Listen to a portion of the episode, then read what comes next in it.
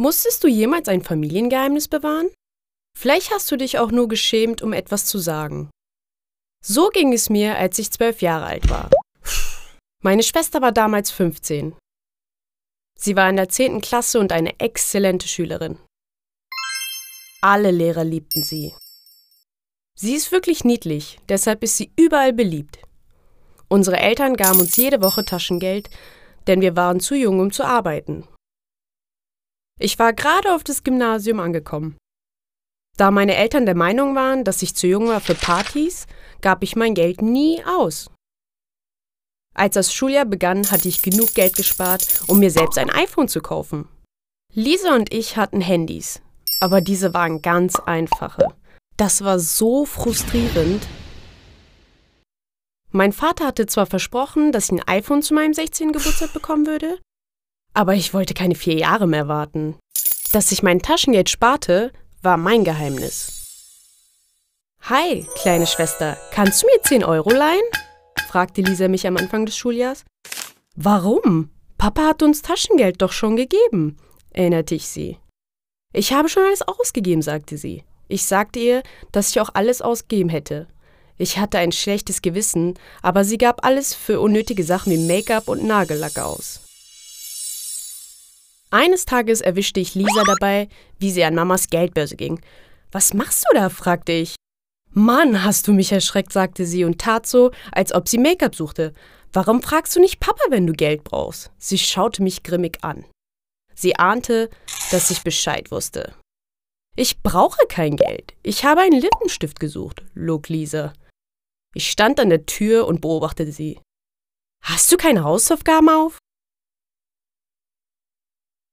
Nach diesem Vorfall wusste ich, dass meine Schwester auch nach meinem Taschengeld suchen würde. Also beschloss ich, mein Geld zu verstecken. Eines Tages sah ich Oreo, meine Katze, wie sie an ihrem Bett kratzte. Das ist es, sagte ich. Ich hatte das perfekte Versteck gefunden. Ich machte ein kleines Loch in das Bett meiner Katze, steckte das Geld hinein und nähte es wieder zusammen. Ich wusste, dass das perfekte Versteck für mein Geld gefunden hatte. Eines Nachts, als wir alle im Bett waren, hörte ich Lisa in mein Zimmer kommen. Sie suchte in meiner Schultasche, dann suchte sie im Schreibtisch, meinem Nachttisch und im Schrank. Als sie nichts fand, ging sie. Ich hatte vorgetäuscht zu schlafen. Ich war froh, dass ich mein Geld gut versteckt hatte. Die Wochen vergingen und ich bemerkte, dass sie viele neue Sachen in ihrem Zimmer hatte. Ich sah einen neuen roten Rucksack, jede Menge Lippenstift und Lidschatten. Im Schrank lag ein neuer rosa Adidas-Turnbeutel. Auf ihrem Nachttisch standen Dutzende neue Nagellacke. Als ich sie danach fragte, sagte sie, dass ihre Freundin sie nicht mehr wollte. Ich machte mir Sorgen. Es schien, als ob sie sich in einen Dieb verwandelt hatte.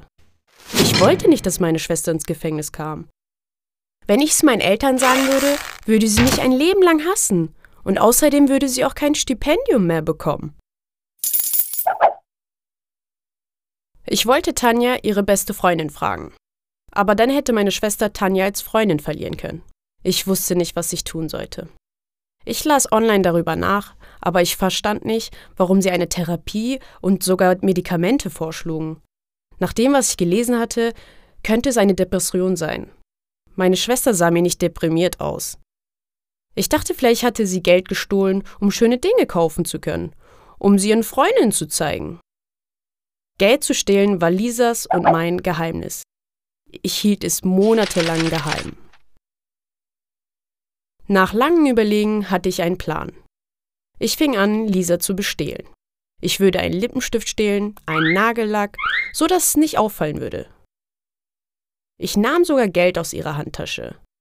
Ich legte alle gestohlenen Sachen in einen Schuhkarton und versteckte sie in der Garage.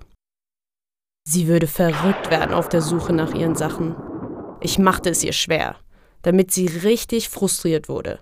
Hey, hast du meinen blauen Nagellack gesehen? fragte sie mich eines Tages. Ich zeig dir meine Finger wie ein Fächer. Sind die etwa lackiert? Sie sah genervt aus. So ging es bis zum Winter weiter. Am ersten Weihnachtstag saßen meine Eltern, Lisa und ich am Baum und verteilten Geschenke. Ich hatte den Schuhkarton mit der geheimen Beute eingepackt und eine große Kiste gesteckt. Lisa lächelte, als sie das große Geschenk sah. Ich frage mich, von wem das ist, sagte Mama. Lisa ahnte nichts. Mama, ist das das schöne Kleid, das ich im Laden gesehen habe? fragte Lisa. Nein, Schatz, das ist nicht von mir, antwortete Mama. Lisa öffnete erst die große Schachtel und dann die kleinere Schachtel im Inneren. Ihr Gesicht wurde weiß wie ein Geist. Der Weihnachtsmann muss dich sehr lieb haben, sagte ich lächelnd. Lisa nickte ohne ein Wort zu sagen. Mama und Papa waren überrascht. Sie schauten mich an und ich zwinkerte ihnen zu. An diesem Abend kam Lisa in mein Zimmer. Du wusstest es die ganze Zeit und du hast nichts gesagt? flüsterte Lisa. Ich wollte Mama und Papa nicht das Herz brechen, sagte ich ihr. Wenn du nicht aufhörst, werde ich es ihnen sagen. Und ich werde es auch Tanja sagen. Ich sah, wie ihr Tränen in die Augen kamen. Lisa sprach ein ganzes Jahr nicht mehr mit mir.